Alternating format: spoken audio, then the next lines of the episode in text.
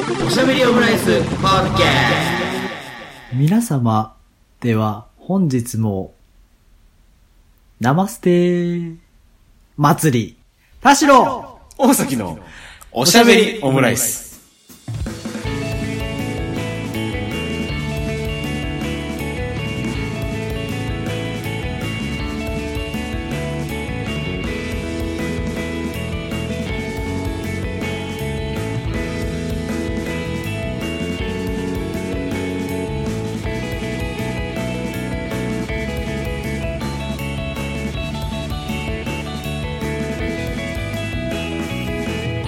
東進大のカルチャートーク、おしゃべりオムライス、第257回の配信です。田代です。大崎です。よろしくお願いします。こんばんは。こんにちは。ナマステはい、ということで、またね、ちょっとコンプリートできたかなっていう感じは ありますけれどもね。ああの、最近、ーはいはい。ヨガよく行ってるんですけど、ホットヨガ。うん。まあなんか、最初は、なんか、ホットヨガとか思ったけど、あのようんく CM やってるようなやつですけど、はいはいはい。普通に寒いじゃないですか、寒い。毎日。うん。で、ホットヨガ行くと、うん。あの、サウナぐらい暑いんですよ。はいはいはい、あはいまあそんなにはまあまあでもああいうサウナあるなぐらいの温度なんかレッスンによって質によってその温度とかも違ったりするんですけど、まあ、あとあ、暑い中でやっぱ動いたりするから、その分やっぱりそうそうそうそう、暑くなるね。だからサウナで汗汗を出すだけじゃなくて、そこで動くのやっぱいいなと思って、うん。まあ、よく行くんですよ。ちょっといつもより早起きして、うん。仕事の前に行ったりとかすると一、日中寒くなくなったりするんですよ。普通に結構悪くなって。ねああ、いいな。これが、なんかこう、すすごい、なんだろうな。美を追求するマダムを隣にして、うん。一日を始めてるなとか思いながら、うん。もともと冷え性なんで、まあうん。体にはいいことをしてるなと思うんですけど、うん。うん。うん。あの、すごくよ、あ、なんだろうな。こう、鶴太郎的なヨガではもちろんないんですよ。その、呼吸法をこうしてとか、うんチャチャクラをどうしてとかっていうことはもちろんなく、まあ、ほぼほぼストレッチですね。まあそうだよね。に、あの、ポーズの名前とかはまああったりするけど、うん世間でいうなんかこう、動物の名前のなんとかのポーズですみたいなのをガチガチにやることもないんですよ。だからこう、足の裏のここを伸ばすように、こういうポーズをちょっとやりましょうかとか、ああ、確かにここなんかあんま動かさないから、伸ばすとうん気持ちよくていいなみたいな。うん。うん。うん。で、やってるんですけど、うんやっぱりこう、ヨガカルチャー的なものは、うんちょっとこう前提にあるというか、はいはいはいはい。その、会社だったり、レッスンだったりってものはね、うん。でも、でかかってる音楽とかっていうのは特にそのカルチャーはなくて、ヒーリングミュージックがちょっとやんわりかかったりとか、まあちょっとアップテンポというか、うんそこまでヒーリングじゃない時には、うーん、なんだろうな、あの、ドラマチックな音楽が流れることもあるんですけど、うん。うん。必ず、うん。あの、始まる時とうん終わる時の挨拶は、うんこうみんな、皆さんこう手を合わせて、うん。まあこう、あぐらというか正座をしたりとかしながら、うん。あの、皆さん、本日、ナマステーって始まるんですよ。で、終わる時も、今日、皆さん、あの、よく1時間頑張りました。あの、皆さん今日一日無事にヨガをできたことを感謝いたします。うん。ナマステーって終わるんですよ。うん。だから、私がナマステーって言ったのを、うん。これ完全に無意識で、うん人と会う時の挨拶、こう心の中で毎回ナマステーが出ちゃってるんですよ。てかそこ生捨てなんだね、やっぱり。いや、そうなんですよ。うん。めっちゃインドの形式取るんだって思うけど、そうだね。でも、なんか全然、それに対してもポジティブな気持ちだからいいんですけど、うん。最初はナマステてって思ったんですけど、うん。なんかこんなに、こんにちはとかありがとうとか、その挨拶以外に感謝の気持ちも込めて使う言葉って、うん日本あんまりないじゃないですか。まあそうだね。ワンワードでってないから、うん。で、なんかこう、穏やかな気持ちというか、うん。こんにちはにありがとうで意味足したのあったら、そんなになんかこう優しい言葉ないなって思うと、うんうんうんナマステ使ってこうって思ってナマステって言ってるんですけど、うんそれ以外全然インド感ないんですよ、そこ。だそこがちょっと面白くて、急にと思って。だあのエリアによっては、なんかどこでも授業を受けれるようなやつにしてるんですけど、うんうんうん。その後自分はなんか、こう会社行ったりとか、場合によってそうボクシングしに行ったりとか、映画見に行ったりとかして、場所によってちょっと、あここ行ってみようかなみたいな。でサウナ行く気分でこう行ったりするんですけど、うん場所によってはオフィスのとこで男の人も多かったりすると、うん。あの、すごい、年も違う、体格も違う、年齢も、うんね、こう雰囲気も違うような人が、揃え、揃ってやっぱナマステから始めるのは、うん本当に思ってるってやっぱちょっと思うんですよね。思ってないんでしょうけど。いうん、本当に思って挨拶してるのってなかなかないからな。や、そうなんですよ。うん。うんいや、こう全員、全員この共通のキーワードみたいなね、こう身体化されていくのがちょっと面白いなと思って。自然にみんな出るからさ、あそうなんだうん。っていうね、ナマステ文化。不思議ですね。ちゃんと知りたいもんね。インドのその、あの、なんだろうな、挨拶とか、どういう、うんうんうんなんだろう、信信じ方というか、いうんチャクラのこう概念がどのぐらい一般化してるのか。はいはいはい。うん。あの、日本でいう、あの、二例二敗がスッと出るみたいな感じですよね。うんうんうん。その、すごくその、神について毎日考えてるわけじゃないけど、うん。こう、ああいうとこ行ったらやっぱ、あの、鳥居の、くぐったら真ん中歩かない方がいいよなとか、はいはいはいな、なんとなくこう、身についてる、まあ別にしてもいいけど、こう、なこの方がより良いだろうと思ってるみたいなことってあるじゃないですか。はいはいはいはい。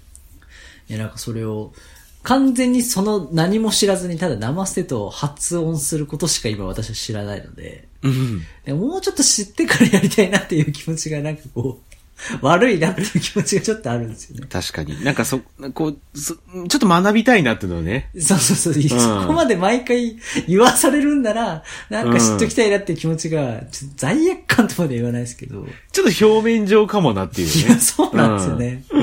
そうそうそうそう。確かにな。あの、リスペクト足りないまま、うんこう、なんですかね、こう、カルチャーに取り入れてしまってるというか、うん あるじゃないですか、そういうの。はいはいはいはい。あるね。そうそう、その人のカルチャーをこう借りてるだけというか、うんうんうん良くないなっていう、ちょっと思思いました。確かにあれですよ、そのね、欧米でよくあの、なんか、の、あちらの方が、なんか着物とか着てどっか出たら、批判されたりってありますもんね。あれか、文化の登用ですね。文化の東洋、カーダシアンが着物ってブランドやったりとかね、うんうんうんうんうん。私は日本人っていうね、タレントさんがいたりとかね、ありましたよね。いやでも、まあそれに近い、近いというか、うん。なんかそうし、そうなっちゃってんじゃねえかなな、みたいなね。知っておきたいっていうのはありますね。うん。いやでも、でも実際チャクラって言葉が出てきたときに、うん。なんか、来た来た来たって思いますよね。これが例のあれね、みたいなね。そう。どこまで踏み込むんだ、これ、みたいな。で、でも結構いい塩梅で、それぞれ多分、なんかこう、会社の方針とかあるじゃないですか。会社、うんうんうんそのブランドの方針というか。うん。と、毎回そのインストラクターさんの、うん。その表現方法も全然違うんですよ。うんうんうん若い人もいるし、ベテランの人もいるんですけど、うん。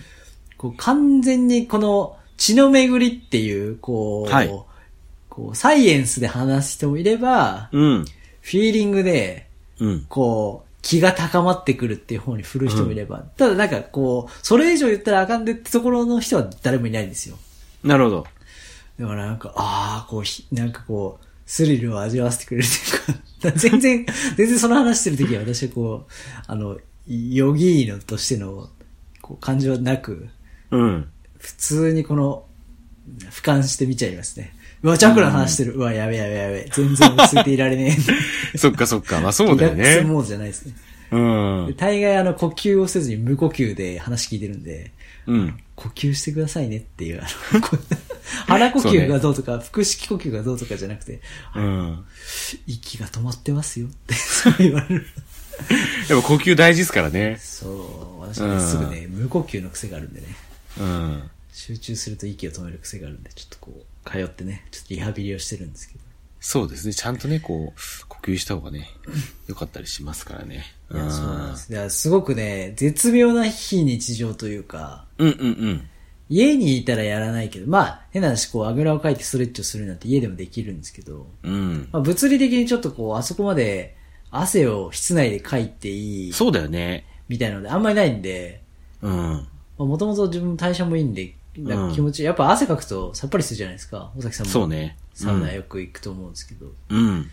らいいなと思うんですけど、その、うん隣にこう、ね、自分と違う世代の人がこういて、うん。同じようにこうポーズ取ってるとこ見ると結構、非日常だなってやっぱ思いますね。うん。銭湯とかだとやっぱ男の人だけだけど、うん。あ、そっか、男女、男女一緒にって感じなんですね。そのレッスンっていうあ、かそうです。ね。うん。そう。でまあ、あの、女性限定のが多かったりするんですけど、私が行くとこは男性が入れるとこだから男女でやるってところですね。うん。そうそうそうそう。不思議な感じですよ。かまあ確かに冬はね、こう、いくらね、あの、室内を、ちょっと冷房、あ、冷房じゃない、暖房高めにして、やっぱ運動したとしても、やっぱりちょっとこう、消費カロリーが低いかなっていう感じですからね。いや、そうなんですよ。うん。なんかいつもこう夏場だったら200とか行くのになっていうのが150ぐらいで止まったりみたいな、なですからね、冬場だと。いや本当に。うん。そう、だからもう、どうせ寒いんなら、もう自分のとことん一回汗かき切った方がいいなと思って、過確かになごしてるんですけど、うん。だからそれがね、もう自分の中で生ステがこう、身体化して始めたところから、うん。ちょっとこう、非日常を日常と、こう、取り込んでる感じがね、うん。ちょっと半分、半分まで笑ってるとこありますけど、そう、なんか、かっこわらが取れてきたら、こう、もうちゃんとこう、ヨギになれると。ヨギに、いや、ならん、うんいや、でもヨギになるには、その、うん。インドカルチャーのヨヨガをやった方がいいんですよね。そのフィットネスではなくて、まあ、まあ、まあ確かに。あの、だって、今、なんかこの、ホットヨガのことについてこういろいろ調べたり、なんかね、見たりしてるんですけど、選べる、二つの異なるエクササイズから選べる、ホットヨガ、オア、ナイトサーフィンって書いてあるんですよね。そこではないです。そこに通ってるわけでそこじゃないいはなです。。そこじゃない。そこナイトでは、ないけど、ナイトサーフィンで生ステイは多分ないだろうなっていうね。いや、それがね、ちょっと大崎さん一回体験行ってほしいな。それも込みで。ほう。いや、例えばですよ。まあまあ、うん行ったとして。うんまあナイトサーフィン、多分なんかあの、サーフィン、サーフボードのさ、うん。下になんかバランスボールみたいなのがまあ置いてあって、イはいはいはいメージで言うと、なんかマシンかな、その上に立って体幹鍛えるみたいなやつ、ちょっとこう、世の中にあるんですかね。はいはいはいうんうんうんさサーフヨガみたいな。いうん。や、それやるときにさ、うん。始まるときに横にサーフボードを模したものが置いてあってさ、皆さん今日はお集まりいただきありがとうございます。ナマステで始まったら、いやいやいやいや、これは違うでしょってなるじゃん。うん。でもなんかそういう時はアロハになるんですかね。わかんない。あー、なるほど。アロハっぽいな、なんか確かに。アロハと私が言ったら、 mahalo で返してくださいみたいなとかあるのか。地域変わるんすね、みたいなね。うん。世界観というかね。そうだね。でもそういうのがあるから、あの、みんなで始められるってあるあるけどね。地続きで行く方が、ちょっと照れくさかったりするのも、もしかしたらあるかもしれない。私だから、あの、いわゆるゴールドジムとか、うん。ああいうマシンジムうん。がちょっと苦手で、はいはいはい。大崎さん行ったことあります？ああいういジジムにいやま鍛えに行くぞみたいな。ありましたけど、ちょっと続かなかったですね。あれこそさ、うんなんか知らないとさ、ちょっとこう、なんだろう。ビギナーに優しくないイメージがあるというか。まあなんかこう、うん、なんかまだ最近ね、あの、チョコザップとか増えてきたりしてますけど、ああいうのだったらまた違うのかなとも思うんだけど、まあだからそうまあいうちょっとやっぱ人向けりむずいよねに最近そういうの増えてきたんでしょうけど、うん。だから一斉に皆さんそれを知らなくても、もう今日はちゃんと深く呼吸ができればいいんですよとか、リラックスして帰ってもらえればいいんです、気持ちよく汗かきましょう。で、もう照明も落として他の人の目も気にならないで、やるっていうことで、あの、生ステイから始めてるんでしょうけど、もう今はその、もうオンオフで言うと、日常から切り離されてますってやる世界観が、まあ、その、まあ、例えばホットヨガだったりするだろうけど、うん。サウナもその、なんかこう、お作法的なものがいっぱい出てくると、ちょっとこう、敷居が高くなってきたりしますよね。いや、だから、あの、施設ごとのローカルルールとかね。ああ、ローカルルールとかだといよいよね。そう。なんかね、あの、ローカルルールっていうのもあるだし、なんかその、えっと、常連さんが作り出してる世界観みたいなね。ああ、それもね。うん。なんか前ね、なんかね、まあ、あの、宇都宮のとある銭湯に行った時に、こう、事前にこの、あの、なんか口コミサイトで調べてて、なんかこう、口、なんか、マスクしてないとめっちゃ怒ってくるジジイがいるみたいな。あ、サウナの中でも？そうそうそう。でなんかで、でそれでまあ喋らなければいいみたいなとこ多そうですけどね。そう。で、にもかか、まあ、にもかかるっていうか、マスクつけてめっちゃ喋ってるらしくて、まあそれってどうなんだろう？ね。そう、と思いつつ、まあでも実際俺が行った時はそのジジイは多分いなかったんで、まあなんとか大丈夫だったんですけど、あとはね、なんか、あの、フィロソフィーのダンスの奥津まりりさんが話、なんか話してたんですけど、はい。なんか奥津さんも結構こうなんかサウナ行ったりするらしくて、で、なんか女性のサウナってわからないじゃないですか、やっぱり男性からすると。そうだね。そう。だそういうなんかローカルルールみたいなのあるのかなみたいな話になんか、なんかアルピーの YouTube 出た時やったかな？で喋ったりしてて、なんかあのーえっと、主みたいな人が結構いるみたいなよね。女性のサウナだと。女性のサウナにもやっぱいるんだね。そうそう。なんか女性のサウナの方がよりこう主的なカルチャーがあるかもしれない感じで、うんなんかその、お股警察っつって、この、おま、おま、お股のあたりを、ちゃんとタオルで隠してないと、お股出てるよっていう風に 言われるみたいです。そういうおばさんがいたりするサウナ隠があるみたいさないといけないんだ。なんかね、うん、なんかでも、なんだろうな、じ、まあ、男のサウナだと、まあ、そこら辺、まちまちだったりするじゃないですか。僕は結構なんかどっちかっていうと、その、頭を守るためにタオル使ったりしてるんだけど、ああ、確かにやっぱりこう。みんなそう1タオルだと思うと、使い方結構、なんだろうね。限られるもんね。うん。でも女性用の、とある女性用のサウナだと、お股出てるよっていう、すぐ言ってくるおばさんがいるらしいですね。なんかそういうのがあったりするみたい。あうあ。またん。隠さないといけないんだ。うん。確かに女性はね、上隠す、下隠すあるしなそうだよね。だから、でもまあでもじょそう女性だけだったらさ、うん。そうだよね。実際どうなんだろうって、やっぱなんかまあ、変な意味じゃなく同性だからいいっていうのもね、なんだかだしな、そう。なんかでも本当これはなんか変な意味じゃなく、やっぱ気になるよね。どういう風にこう女性だとまあサウナでタオル使ってるのかっていうね。まあそれはもう風呂としてね、男女で分かれるっていうところはね、難しい、ね。そうそうそう。うん。まあ逆にね、女性からしたら男性のこの浴室とかサウナでどういう雰囲気だったかってわかんないだろうしね。分かんないよね。うん。あの、ドイツ行った時に、うん。あ、じゃあだ大丈夫ですか、それ。あ、ドイツの、うんあの、風呂の話はダメですね。えっと、ダメですよねフィンランド、うんフィンランドです、フィンランド。うん。フィンランドで、あの、地元、地元っていうか本番ですよね、そうのサウナのそうそうそうの時に行った、あの、公衆プールうん。うん。は、あの、かもめ食堂とかでもなんかこう舞台になったみたいな、うん小林さとみさんのね。うんあの、は、男女が、うん。えっ、と、曜日ごとに変わってて、うん。全裸で入るプールだったんですよ。うん。あれは結構面白かったですね。で、泳いだら、その後、うんサウナ行くみたいな。へえ、温泉、温水とか温泉ではないんだ。ではなかったですね。めっちゃでかい、50メートルプールとかだったかな。そう、水風呂的な感じで使えるってこと？ああ、そうだったのかないや、でもそれはさ、うん。読めないしさ、まあそうだよね。しかも日本であってもさ、その、うんルールわかんないパターンあるじゃん。なんかこう、うん順番とかやっちゃいけないこととかが。確かに。うん。だから、とりあえずひたすら泳いでました。プールとして使ってた。なるほど、なるほど。けど、それは大丈夫っぽっかった？ね。た。プール裸でいいかどうか、すごい結構、なんか躊躇しましたけどね。まあ確かにね、なんかなかなか裸でプール入ることって、まあね、そう、銭湯にね、プールがついてたりする銭湯ってたまにありますけどね。そう。だからやっぱなんか、うん最後まで、なんかトランクス履いてました。あの、水着持ってったわけじゃないんで。あ、で、履いててもいいの？いや、わかんなかった。ダメかも、ダメかもしれない。いや、そうだよね。けどそこ2階建てになってて、2階からプール見下ろせるようになってて、うん。あのー注文すると、そこでシャンパンとか、なんかサンドイッチとか軽食が頼めるようになってたんですよ。あいいっすねああったかいスープとか。うん。だから本当サウナ、サウナ飯？そのフィンランドのそのスタイルの。だから、なんかで私が、そのトランクス脱いで泳ぎ始めてるところも、あの、は、入ってから脱ぐまでをずっと同じ男性が見てたっていう、シャンパン飲みながら怖いよ。そうなんかそういう、ちょっと怖いよそういう、そういうコロッセオみたいな感じです。地下格闘技みたいな。うん。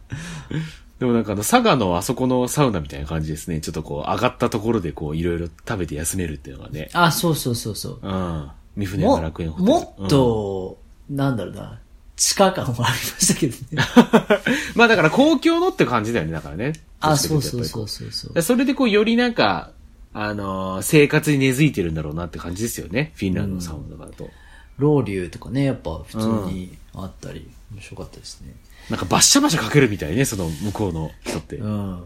バッシャバシャかけて、と倉庫みたいな感じでしたけどね。ああ。あ、なんか木目調のああいう感じじゃなかったですね、日本の。ああ、そうなんだ。石の椅子みたいなところにタオル引いて、うん。なうん。良かったですけどね。なんか広かったですね。いっぱい入れるようになってて。うんいや、いいっすね。やっぱそういう異空間に入るって結構気持ちのスイッチ変わりますよね。うん。さっきのそのなんかヨガのあれだと、なんか、その切り、生ステイで切り替える感じってなんかやっぱりこの、ディズニーランドみたいな感じかな。ちょっとありますよね。うん。ああと照明と音楽で、やっぱ照明も随分変わるんですよ。こう、うん幻幻想的なというか。まあ一回た単純に暗くするっていうのもありますけど。うん。ほら、明るくなった時に、あなんかこんなびちょびちょのおじさん見るのあんまないなと思って、その、服、服着てる、服着てるびちょびちょのおじさん見るのあんまないですよね。確かに。あの、服なしでびちょびちょのおじさんは結構見てるけどね。んそうそう、だから、ね銭湯とか、でそのサウナ、うんうんふ風呂入ってると別にそれはいいじゃないですか。うんびちょびちょでもいいじゃんって思うんですけど、うん。でも一方で自分ももっとびちょびちょの小僧が出てくるから、そうね。いや、なんかお互いになんかすいませんっていう。だこれ知り合いにあったりしたら気まずいんだろうな、女性とかもね。ああ、そうね。もちろんね、化粧とかもこうしてない状態ですし。うんうんだからなんかちょっとこう、そういうのはありますけど。うんうん。うん。大崎さんそういう非日常ってありますか？特別な瞬間。これは。特、特別な瞬間、そうね、でも、いや、なんかこう、まあ、難しいなと思うのがさ、まあ、それで言うと、まあ、ライブとかですかねって話なんだけど、うんライブもさ、やっぱ本数いってるとさ、やっぱりこう、もう俯瞰になるじゃないですか。あある程度。そうだよ。いや、うんもう、私もそうなのに、あんな毎週行ってたら、だって感覚的にカラオケとか行くのとね変わらないぐらいになってんじゃないかとか。ああ、じゃあカラオケとあんま変わんないのかもしれないね。うん、まあ、頻度で言うと、でもそれこそ映画館行くのと近いのかもしれないね。なんか、うん。いい音響で、大きい場所で見るみたいな。うん。だからなんかあんまライブとしての非日常がなくなっちゃってるのがあるんじゃない？ライブ環境での。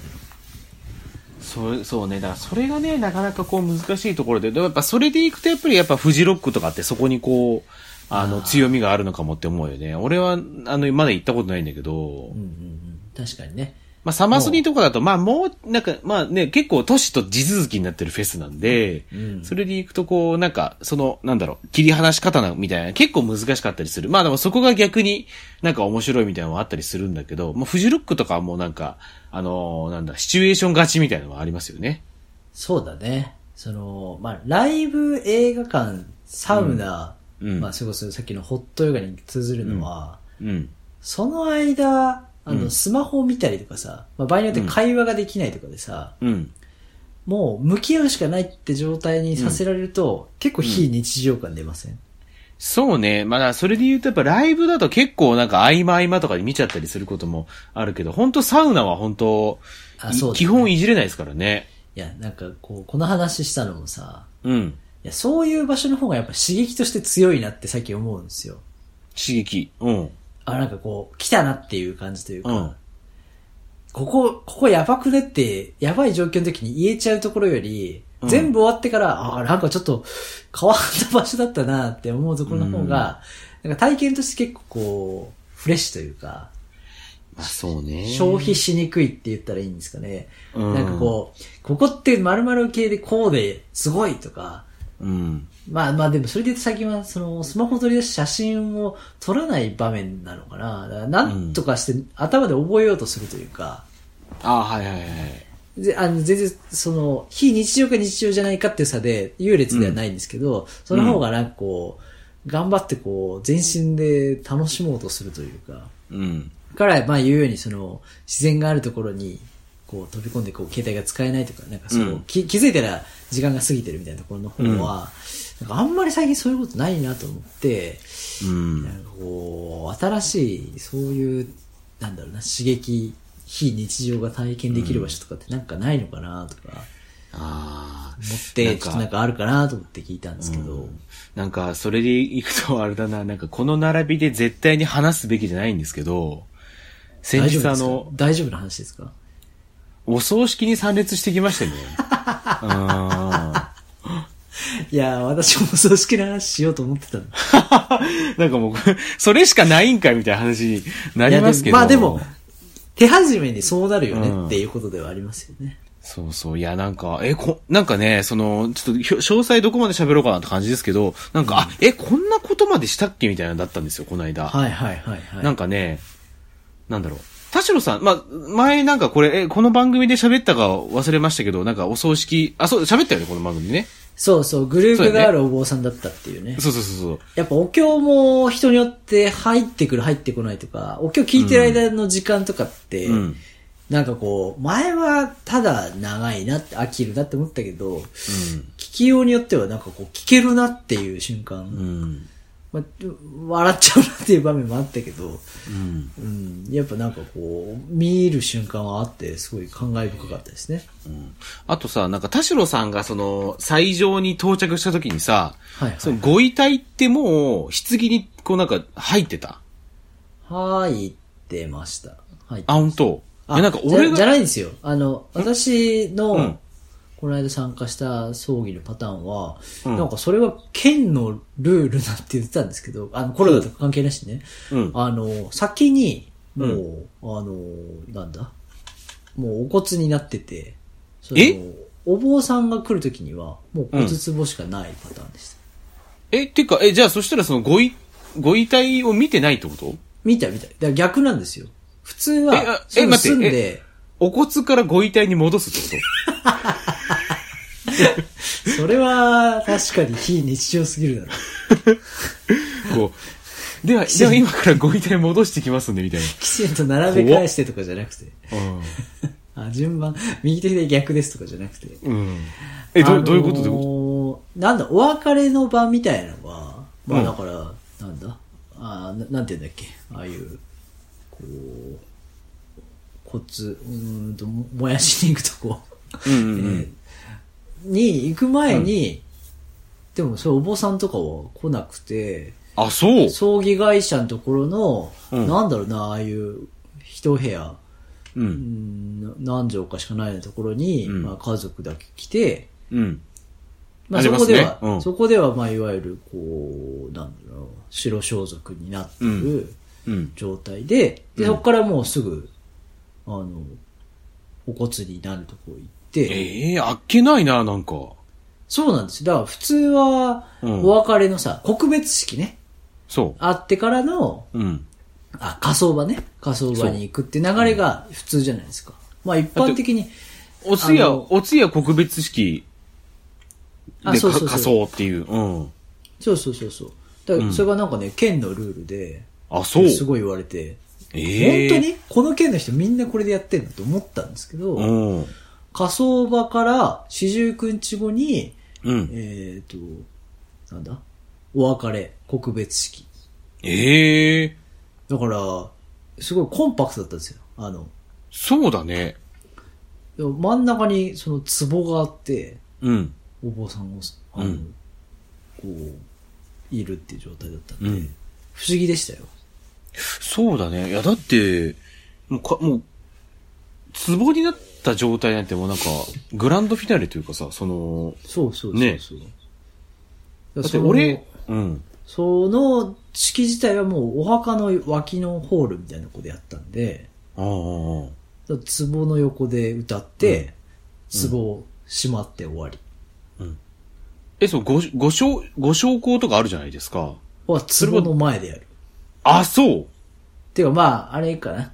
まあ家はあるから、そういう家は置いてって感じだったけど。あ、いやだからこういうのもさ、うん。こう、ま、頻繁にあるもんじゃないからさ、まあそうね。なんかそういうものとして、まあ、それこそ国も違えば文化も違えば地域によえばっていうのはあるだろうけど、うん。いなんか慣れないことをするとさ、スタンダードって何？ってなるもんね。や、そうだよね。いや、俺、まあ、さ、埼玉なんですけど、この間、はだから、つお通夜の前にこう行った時には、あの、もうそこに、い、よ、いるんですよ。そこにいる。いや、なんか、え、えみたいな。なんかあの、なんかごい、ご遺体がひ棺にも入ってなくて、え？なんか、剥き出し？そう、剥き出しだったの。え、え、だから、え？と思って、あらわになってるわけです。そう、だあ、む剥き出したと思って、ちょっとび、そこでちょっとびっくりしちゃったのよ。で、そこから、まあなんか脳幹に移っていくんだけど、だからその、その、で、そこで、なんかまあ、いわゆる送り人的な方が、こういろいろこう、え？あの、ふパフォーマンス付きそうそうそう、服を、なんか、し、な、あの、あの世に行くためのこ服をね、着せていくみたいな。え、じゃあそれまで、え、ラってこと？あ、ラではない。ラではないけどね、あれなん、なんだろうな。なんか多分亡くなった時の服装というか、まあ、えそれはちょっとわかんないんだけど。私服？私服か。マジ？そうそうそうそう。ええマジで多分でそれは日常から非日常の瞬間をみんなでこう、そうなんですよ。で、なんか、なんかね、多分ね、まあ病も院でだ珍しいな。そう。まあ多分ね、なんか病院で亡くなったので、なんかその病院の服というか、なんか浴衣みたいなのを着てたんですよねあ。ーで、そう。で、そこからこう、やっていくんだけどさ、なんか、いや、だからそれも本当にね、なんか、パフォーマンスって言ったらあれですけど。本当かよいや、マジマジそう。ギャップのパーカーとか脱がす瞬間、やっぱなんか、ちょっと、しんどいか ギャップのパーカーまた、だとね、ちょっとなかなか厳しいものがあると思うので。いや、ギャップで、なるね。いや、そうです。いや、でもパーカーってだろ、それ、どっちかっていうと。うん。そうそう、そう。だ、で、まあ、だそこからこう、どんどん着せ替えていって、みたいな。で、なんかね、そうだ、お化粧とかもさ、して、うんで、かつ、なんか、合間でこう、なんか体拭いてたりするんだけど、その、体拭くのは、み、みんなでやるのよ、こちら側で。変だよ、それ。そ、なんかそそこ変だよ。で、俺もだから参列してたから、そのなんか、なんかこう、ぬ、濡れ、なんか、濡れタオ、ティッシュとかそういうので、こう、拭いていくんだけどさ、すっごいなんか不思議な感じで、ちょっとなんか、ね、あの、最後な、なんかお、お会いできてなかったな、みたいので、ちょっと、まあ、あの、お、おじがね、亡くなったんですけども、はいあの、はいお会いできてなかったな、とか思いながらこう拭いたりしてさ、でも不思議な感じ、まだ全然なんか人の感触あるけどな、とか思いながら、そりゃそうだよ、だって。お顔とか、その足とか手とか拭いたりしてて、パーカー着てたらね、そりゃ。まあ、パーカー着てねえんだけど、うん。してた。で、なんかそれ、で、なんか終わった後にさ、俺もなんか、なんか、父さん母さんにさ、あああいうのってなんかやったことあるけど、いや、多分、初めてだな、みたいな話もしてたから、まあ、そなかなか、こが変なんだよ。うんで、で、で、なんか脳幹するときもさ、なんか男性何人かでちょっと持ち上げていただいてみたいな。だから俺も、なだから若い男性がそのいなかった頃俺も入ってせーのみたいな感じでうんやったりとかもしたんだけどさ、で、それでまあ、それでお通夜があって、みたいな。え、そういうのってさ、全部綺麗にして、うん。例えば、まあ、最後、その、なんだろう、表情とかもさ、穏やかな表情でってするためにさ、全部こう、うやっていただいた状態で、皆さんでお別れする、もう、棺に入った状態でっていうのが結構聞く話かと思ったんだけど。いや、俺もね、そうだと思ってたんだけど。まあ、そういうさ、そ、そこがこう、なんだろう、葬儀の人のセクションだと思ったから、うん。そこを全部見せるパフォーマンスあるんだね。そう。である程度やっぱ整えてますよ、もちろん。で、そこから、こういろいろこう、まあ、あの、あの世に行くためのっていうので、こう着せ替えていくっていう。まあそりゃそうだよね。だって、こっちが完全に自由に化粧してよかったら、なんかすごい、この人顔白くなっちゃったよみたいなこと、嫌だもんね。うん、まあでもなんか違和感あったけどね、普通に。あ、そうなんだ。うんなんか、ああれ、え、なんか顔、顔変わっ、うんまあまあまあでも、うん。そう、でもなんか、あ、そ、ここら辺、ここのあたりから、なんだっていうね。そうか、それは完全に日常と非日常の間ですね。いや、そうなんですよね。だからびっくりしたというか、あそまあそこから先は知ってる感じでした？あ、そうですね。だからその、おひ、あだから棺に収めてからお通夜なんですけども、そこは、まあ、あの、お通夜、あの、まあ、よくあるというかって感じで。でもなんかあれだな、あの、プロジェクションマッピングがあったな。いや、変だよ、そこ。あの、あれですよ、あの、なんえか、、えっと、生前の方の、なんか笑顔みたいなのが、いっぱいスライドショーで出るみたいな？あ、うんそう、まじ、ま、まじ、そうそうそう。マジかよ なんかおかしいって、それ。あの、よくさ、家ってさ、こうなんか手で持つっていうかさ、なんかこう、なんか縦長のイメージじゃないですか。はい。なんか家がモニターに出てるんですよ。絶対おかしいって、そこ。で、そこの、モニターが、では、あの、ご生前の、あの、思い出をみたいな感じで、そこでこう、どんどんススライドショー流れていって、で、そこにこう、なんかね、その、あの、葬儀会社の方もなんか、あの、なんか、い読み、読みが入ってみたいな。ちょっと結婚式の会社が最近コロナで、なんかしんどくなって、葬儀会社に変えたとかじゃなくて。いやいや、もうが、がっつりがっつり葬儀やられてでるもだったとしたらとんだ。だブラックジョークだけどね。うん。いや、でもまあなんかいろいろね、こうなんか生前、あ、なんかこういうところい行ったね、みたいなこう写真がどんどん流れていくっていうので、まあなんか、いや、二次会だったらいいよ。もう一次会もそうだし、お通夜もそうだし、あと告別式。いや、もうゼロ次会はあかんで。うん。ああ、そう。珍そうしいね。そう。だ、だだから俺もびっくりというか、あ、モニターなんすね、と思って。うん。うんまあでも、まあ、その方が合理的なこともあるっちゃあるんだろうな。まああとやっぱりその、まあなんかそういう、まあ映像を流してっていうのはやっぱり一つうん。あるのかまなってのは。うんあ。そうなんだ。そうそうそう。まあ、あるもんな、その、ちょっと葬儀じゃないけど、お賽銭でさ、電子決済のやつ、導入とかでさ、うん違和感あるけど別にまあ、うんたそうだよなって思うこともあるし、そう、そそういうこうこっちの方すり替わりというか。こっちの方が互いにいいよねっていうね。うんけ、ど、そういう目的ってなんだっけっていうのはちょっとありますけどね。うん。でやっぱデジタルの介入、非日常にデジタルの介入がどこまでこう違和感ないかっていうのは、うん。ちょっとまあ、まあでもやり方にもよるのかなうん。ちなみになんか、目的ってなんだっけみたいな話でいくと、まあデジタルどうこうではないけどさ、なんかその書なのかって、ね、ある、じゃないですか。そのなんかまあ亡くなってから7日後にみたいなそういう法要もあるんだけど、最近ではなんかみんな集まるのもあの難しいからっていうので、告別式の中でなんか、あの、一緒にやっちゃうみたいな。で、で実際私の時もそうだったんですけど、うん。なんかそれも、っていうかそもそもさ、初なのかとか四十九日とかってさ、あれ、亡くなってあの世に行ってからさ、こう7日ごとに天国に行けるかどうかの裁判を行う。そうですよね。っていうのね前もその話を私も聞いて、うんああ、そうかと思って、で、俺俺はね、なんかそれ、っていうのがあるんですよね。うん。で、それ、なんかき、それ俺調べてみてさ、なんか、え、亡くなってから裁判を受けなきゃいけないのみたいな。あ、なんか、試練それってなんか、試練を受ける、その、ちゃんといやだからこう、うん行くために、それもさ、なんか。そこまでしなくて、そこまでしなくてよくないと思ったけどね、なんか。だから、大変じゃんと思って終わりじゃないっていう考えのもとの、うん。送る側のセレモニーですよね。うん。でこれから無事に行ってくれよっていう。だから、まあね我々、この残ってる側が、うん。そのサポートをしてあげようっていう回ですもんね。ああ、まあそうか。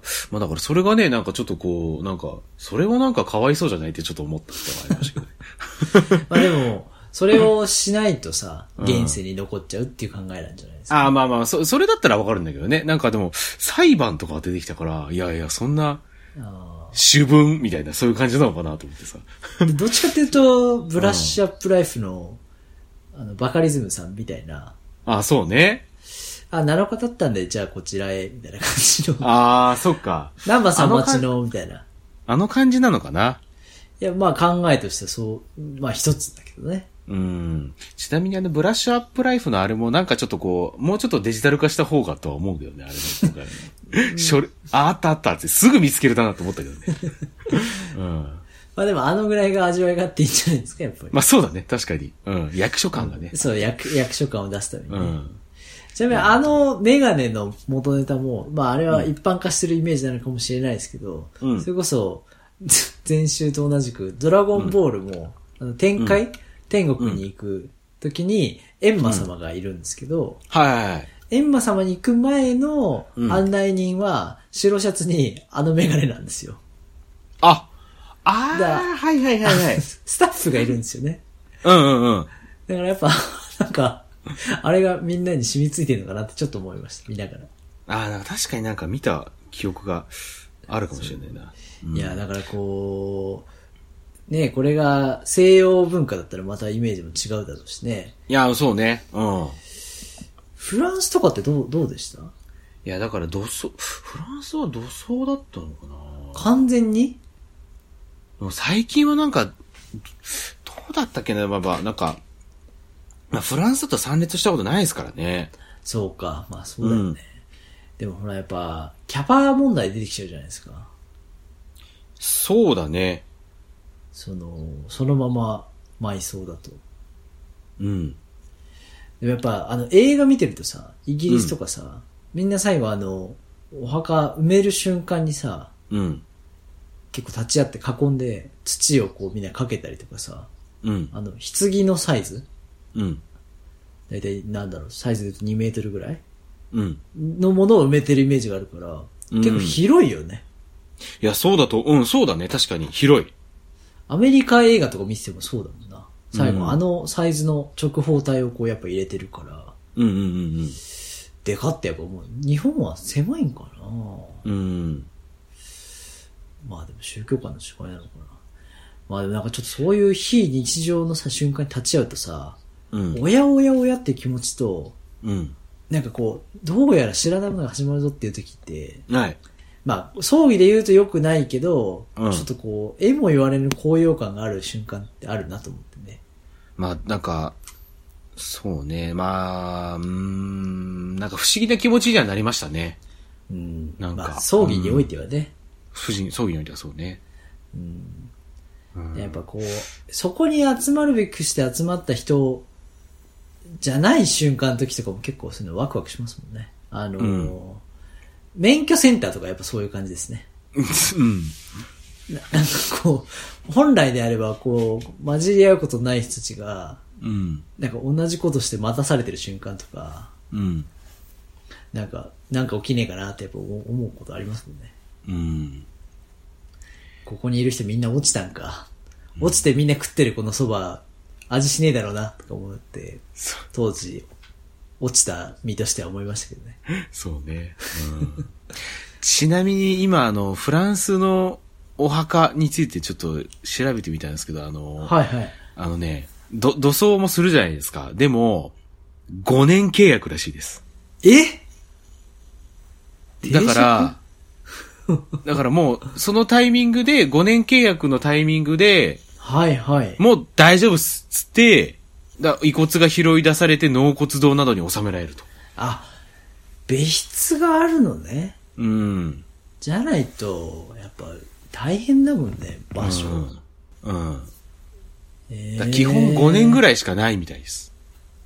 ああ、そう。うん。え、じゃあその埋めた場所にさ、うん墓石というかさ、ああいうの残んのかな？残らないんじゃないでしょうか。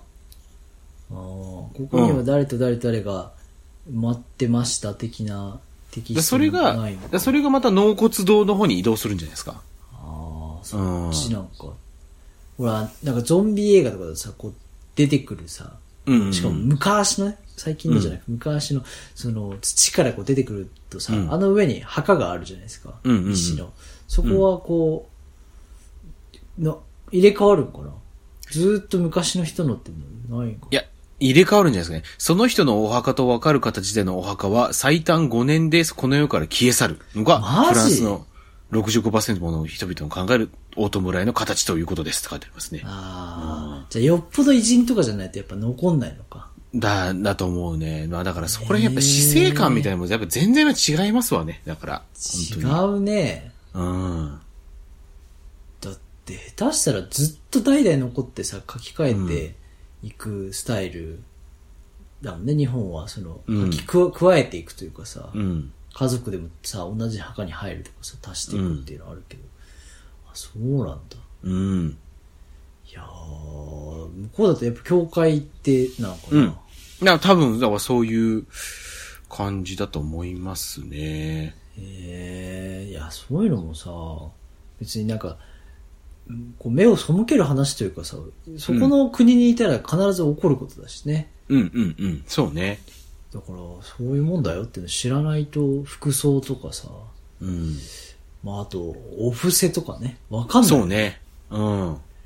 確かに、牧師にいくら払ったらいいかとかって海外でいざそんなことあったら、ちょっと全然わかんないな。うん。タイでそういうことあったらどうだとかさ、そうね。同じアジアでもなんか全然違いそうだね。うん。マジ、マジ仏教とかだとやっぱ違うもんね。マジ、そ うそうね。マジのやつだと。あまあ、日本も一応お坊さんやねんからマジ仏教なんだけど。うん。でも韓国とかだとめちゃめちゃ泣いたりするのありますもんね。ああ、な、泣き、泣くのひ、泣く人呼ぶとか言うもんね。そうそうそうそう、あったりするからね。そういうのはやっぱり、やっぱ全然、うん。だ日本国内でもさ、なんかこう、ムスリムの方の土葬用の、なんか墓地がちょっと今足りなくて困ってるみたいな話もあるもんね。ああ、そうなんだ。そう。なかなかこうなんかやっぱりこう地域住民のその理解が得られなくて、つく、新しく作れなくて、ちょっと場所が足りない。だから結構離れたところまで行かなきゃいけないみたいな。ああうん。結構やっぱ、辛いね。そう。だから増えたり、まあしてるわけじゃないですか、そのムスリムの方とかも、やっぱ日本国内に。うん、うん。でもさ、それがなかなかこう足りてないみたいな、うん。あるらしいですからね。うん。いや、ちょっと、今日のさ、この会話をきっかけにさ、うん。まあ、今日は葬式の話をしてるけどさ、うん。ちょっと我々の、こう、まだ見る、まあテレビとか、普通にネットとかでも見ることあるけど、うん。こう、はそういう晴れの場で言うとさ、葬式の、逆逆ってことはないんだけど、うん。あの、祭り？うん。こう、村にまつわる祭りみたいな話聞いて、はいはいはいこう、あの、有名なトマト祭りとかそういうことじゃなくて、うん。その、土着のさ、うん。こう、イズムが残ったさ、祭りがあるじゃないですか。はいはい。日本古来のでも、まあ、海外でもいいんだけど、うん。でもなんかちょっとそういうの知りたくなったね。その、生捨てを、もうちょっと知ってから言いたいの気持ちに通ずるのは、ちょっとそういう、ただ出店が出て焼きそばとたこ焼き食べて輪投げして射的してっていうところは楽しいんだけど、なんでこれしてんだっけっていうのを知ると、子供だったらそれでいいんだけど、大人になってくると、あ、ここってこういうのが昔あったから、ここやってんだな。やっぱこの木が大事なんだな、とか知るとちょっとこう、と思ったりするんですけど、ちょっとそういうの知りたいなって思ったのがちょっと今日始まりでね。あの、なるほどね。なんかちょっとこう、晴れと、え、もちろん日常、夏だったらこういうの、こう、年に一回、こういう祭りがあるっていうので、うん日常とこう切り離すみたいなのってあるじゃないですか。うんあの、奉納、うんあの、豊作か。豊作祭り、秋祭りとかっていうと、たくさんお米が取れて、野菜が取れて、うんありがとうございます。みたいなのでお祭りやったりとかっていうのうんはあったり。いや、なんかちょっとそういうのをね、急に知りたくなったので、いろいろこれからもちょっと調べて、見つけたらちょっとこう、あの、いろんな人にちょっと聞いてみたいなと思。そうですね。それで行くとなんかこれ、なんでこれやってるんだっけ？で行くと、あの、埼玉の上尾の方でやってる、あの、はいはい泥隠居っていう祭りがあるんですけど、なんすかそれ。あの、みこしを泥だらけにするっていう祭り。いや、もうね、あの、民家の、だとうん土のとこに水バシャバシャってかけて、で、そこにこう、みこしを担いで男たちがわせわせてきて、はいはいで、せーのって言って、もうその泥の上で、みこしをうわーって転がすっていう祭りがあるんですよ。え？んちょっと全然絵が想像ついてない。泥の上に、うん。みこしを。泥の上にみこしをバーンってやって、もうゴロゴロ転がして、みこしを壊れないんですか？えっとね、壊れなかったかな？あの、一回俺前の仕事で取材に行ったんですけど、泥隠居。ああ、担いでるところに泥団子投げたりとかじゃないんですね。違う、もう担いでるものをせーのってバーって投げて、でもゴロンゴロン転がして、なんか扱い大丈夫なんですか？なんかね、その、おみこしですよ。よね。そう、おみこしですよ。王をつけるぐらいのこの、ねえ、うん。みこしだって神って字入ってるしね。うん。うん。大丈夫それをもかう、泥の中にもゴロンゴロンに転がしてな。んですかね、それは。だから周りで見てる人とかにもガンガン飛び散るからね。だから多分俺もね、飛び散ったと思う、確か。なんか、な、なん、なん、なんでなんですか？うん。ちょっとこれはね、なんか取材したはずなんですけどね、もう忘れましたね。いや、でも、そういうしきたり残ってるけど、ルーツみたいなの知るとね、はーってなりますよね。そうそうそう。ちょっとドローイン居ちょっと探してみて。今年はあるのかな？あのーまあ、これまでちょっと、あのーまあ、コロナでね、中止になったと思うんですけど、今年はなんか復活するかなっていう感じなのでね、ちょっと、ドローイン、ちょっとし調べてみてくださいね、ドローイン居ね。ということで、まあそういうね、なんか本当変なね、祭りとかね、いっぱいありますからね。そう、いや、そういうものを作ることで、その、なんでも、それ以外の日常の、まあ、ガス抜きってわけじゃないですけど、そうですね。うんが、なんもなくてちょっとスストレスがあるとか、うん。張り合いがないとか、やりがいがないとか、生きがいがないっていうところに別に生きがいなんかなくても、そうねうんだからそれがあるだけで、まあ、うん。その一発、もしかしたら週1なのか月1なのかうん。年1なのか一週に1回なのかがあるだけで、なんかこう、成り立ってたのかなと。今まで毎日求めすぎてんじゃないかって、ちょっとこう、ね、うん。なんかこう映画がないですか、ライブがないですかと思うときに、うん。意外とその晴れの存在がう、ん。ピシッとどっかうん、どぎついのがあるだけで、緊張感もあるし、祭りに命かけてますっていう人いっぱいいますからね。いや、そうそうそうそう。だからそれ以外の日、いや、どうしてんすかじゃなくて、やっぱそれがあるからっていうことで生きていけるって、まあそれこそ宗教に近いかもしれないけど、うん。あの、いや、なんかそれもちょっとロマンがあっていいなっていうのを、ちょっとなんか本読んだりしてて思ったことがあったんですよ。なかなかそういうこう文化というか、あの、カルチャーに触れてきてないところがあるので、そこら辺がどういうもんなのかなっていうのはね。いや、毎日を充実させようとしすぎると、そこに陥るんじゃないかと思って、それがね。